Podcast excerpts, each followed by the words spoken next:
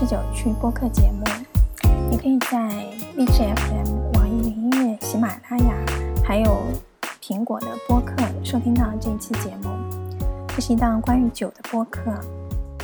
嗯，以前是每隔两周进行更新，可能有人会发现，从上一次更新到现在呢，隔了三周。以后这个节目可能会改成不定期更新。一个呢，是因为，嗯，莫英现在又重新找回了写小说的。动力和干劲，所以最近一直都在忙小说的事情。呃，然后呢，就是可能也是因为做了一年吧，觉得节目的节奏稍微要有些调整。那之前，呃，因为莫音之有趣还有一个同名的微信号，微信号每次也会有一些莫音的文章啊，会讲讲酒的事情、旅行的事情。还有就是看过的书、看过的电影，反正就是很杂的一个比较对个人的微信号。那之前两期我都讲到了，就是前两年的一个旅行，是从先去了日本的高野山，然后再从高野山去熊野古道去走古道。当时这个旅行给我印象非常深的是，因为它确实是一个超级波折的旅行啊，可以说那个从高野山去熊野。嗯，熊野古道，我们当时是住在川汤温泉。为什么叫川汤呢？因为汤是温泉的意思嘛，日本的那个呃日语里面，那它就是有一条河，等于它那个很有意思，河里面是冷水，然后在河岸边，你你就挖挖挖，它底下其实都有泉眼，所以他们的那个露天温泉就在河边的，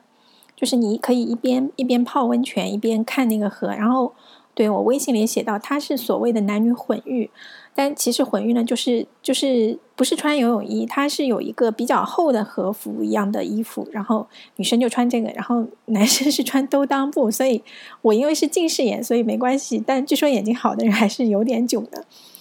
那我当时在网上查了好多，就是要从高野山怎么过去，后来发现它是一个非常复杂的。那个那个走法，从高野山过去只一天只有三班车，然后呢，先要到从高野山，因为它是山上嘛，要先下来下山坐坐它的那个就是呃，它有叫做那个缆，有点像缆车一样，但它其实是个电车，走斜坡的。先到极乐寺，嗯，到了极乐寺以后呢，就要坐车到桥本，嗯，到了桥本以后再坐车到五条，五条它是其实是属于。大京都范围的一个地方，然后到了这个五条站呢，就有一部，其实它日语叫巴士，因为日本是没有公交车跟大巴的差别，它都叫巴士。然后到了五条以后，当时我就觉得，哎，这个这个车时间有点长啊，因为它是从五条是十点半发车，对我们是坐的早上第一班，然后。嗯，十点半发车，他到我们要住的那个川汤温泉，其实是嗯下午两点半。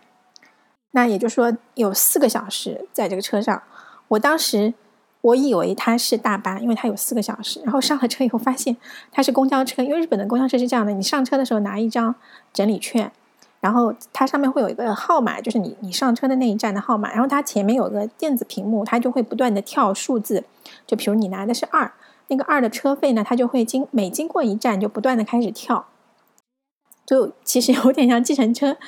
那个跳价一样。然后上了以后，他就开始站站停了，而且是一个很慢的公交车，穿街过巷，然后停好多，我觉得看起来像小村子一样，而且有看得出来就是学生，他可能是从哪里回家，然后就在那种一个小村庄，看上去前不着村后不着店的地方，呃，停一下。然后而且那种学生家长他们是开车来接他的，就是。这个车哥开到一个田边，然后就有人来接。我当时心里就有点凉了，心想这个公交车坐四个小时上洗手间是一个问题。后来发现哦还好，它的设计还蛮人性化的。它在中间停了两次，就是让你休息上洗手间，而且有有这两次它停的地方都是选择景色优美的地方，就真的跟大巴一样的，它就。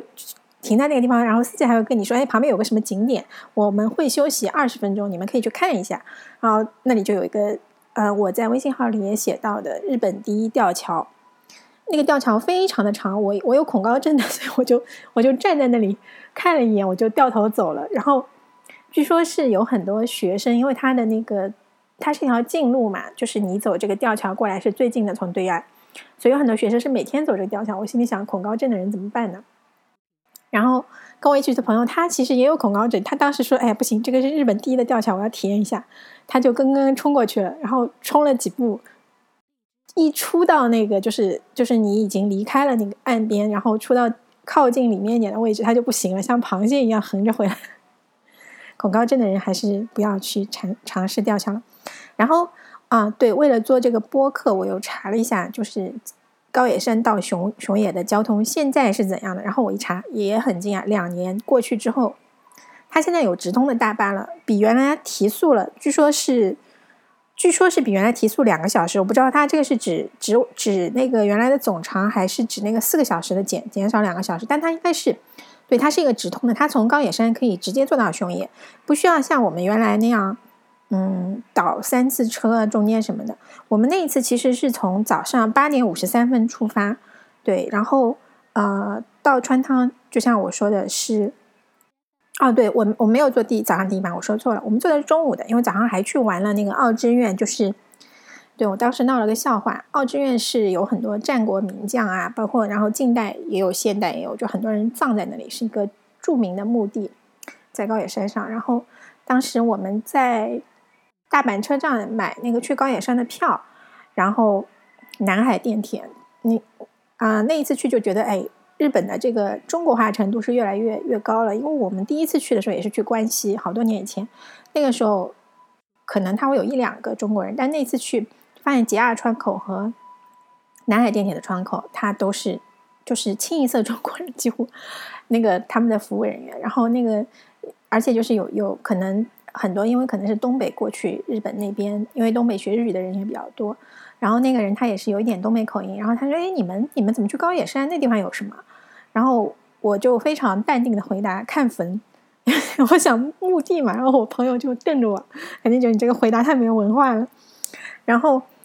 嗯，对我们我们上午去看了奥之院，因为本来我朋友是建议夜游的，我胆子特别小，不敢去。然后就第二天上午游了二之院，然后中午。十二点半走的，到川汤温泉已经是晚上，晚上天已经黑了。对，当时，然后我对川汤温泉印象特别好，一方面是，嗯，就前面说的这个，它是可以看河的一个温泉，还有就是我们订的那个旅馆，它其实是分本馆跟别馆的。然后，嗯，我订的时候不并不知道它有新旧之分，然后我去了以后，他们跟我说，哎，其实你你订的是旧的这边。你可以去新一点的那边，然后他说价格一样的，我可以给你安排个房间。我觉得他们人很好。然后，嗯，我当时订的那个 set 呢，它有一个第二天的，就是便当，它是它是默认你要去走走那个古道，因为高野啊，哦对，因为它是在熊野大社附近，然后有很多有那个呃，就是古道，有的是你走，我们当时走的是一个只要走几个小时的，然后它有一些古道呢，你是可以。分分几天来走，比如你走到这里住一晚，然后继续继续走。呃，据说也有人从高野山一直走到熊野大社，嗯，一百多公里。然后我不知道走古道有多远，他开车一百多公里。然后，嗯，就是我觉得日本的这个各种古道还是蛮好的，就是因为因为它设施什么路线比较完善，然后景色又好又不晒，就是对于徒步的人还是蛮好的一个东西，而且。我们每次都很随意，就穿着旅游的跑鞋就去走了。然后看到日本人都是非常非常正式的，哪怕只走 两三个小时的古道，他们也是那个登山杖，然后登山鞋，然后戴着帽子，背着包，看上去非常专业的样子。我们都说日本人是那个装备先行的这个民族。然后，对他有一个便当，我们就打算带着便当去走古道，但是便当太好吃了，早上拿到之后就把它吃掉了。所以后来实际走的时候是没有没有带那个便当的，嗯，那一次对那一次玩的还有一个很深的印象，就是去高野山的时候，因为它那个铁路两边全是杉树，然后运气很好，去的时候正好是我们中午飞到关西嘛，然后去去到高野山的时候，正好太阳开始落山的时候，我在微信号里也写到，就是简直是魔幻时刻，因为它两边的那个。就是有很多的阳光滤过那个杉树照进来，那个感觉像行走在童话里面，非常非常的现在想起来还是觉得非常美。而且我我因为那一次过去，我就特别期待，我想哎呀明天回来的时候还可以看到同样的景色。结果因为出来的时候是中午嘛，大太阳日光之下啥也看啥也没有，就是有的时候这个时间会决定你在旅行的感受，就好像。我看到过我朋友他冬天去布拉格，然后拍的每一张照片，那个阳光都是金色的，特别特别美。我就觉得布拉格是一个适合冬天去的地方。啊，对，做这期节目的时候正好是中秋节，过了几天，今天的那个微信号放的会是一篇关于云南的中秋的文章。云南中秋节是个大节日，然后我们会吃很多的东西，就是季节的水果啊，然后这个是石榴。还有葡萄，然后会有很多东西都煮一下，就是板栗、花生、核桃。云南人吃核桃，就是在中秋节的时候是，至少我我知道的人家是拿盐水煮的，还蛮特别的。如果你有兴趣，可以尝试一下。不过那个是要比较新鲜的核桃，老核桃肯定不行的。老核桃煮出来可能那个味道也比较奇怪。然后，对我对中秋节的印象就是吃吃吃。今天早上还吃了一个，就是我姐姐寄来的云腿月饼，感觉到来自家乡的温暖。好，可能大家也听出来，今天嗓音状态非常的不好，因为之前一直在写稿，然后昨天因为算是长篇呃初稿吧，初稿完成了，然后有点兴奋，晚上也没睡好，今天爬起来做这个微信，嗓子还没打开。嗯，谢谢大家收听，下次再做不一定是两周后，不过我会尽量坚持做这个微信。好。那有兴趣的人可以去看一下微信公众号“摸影持久趣”。再见。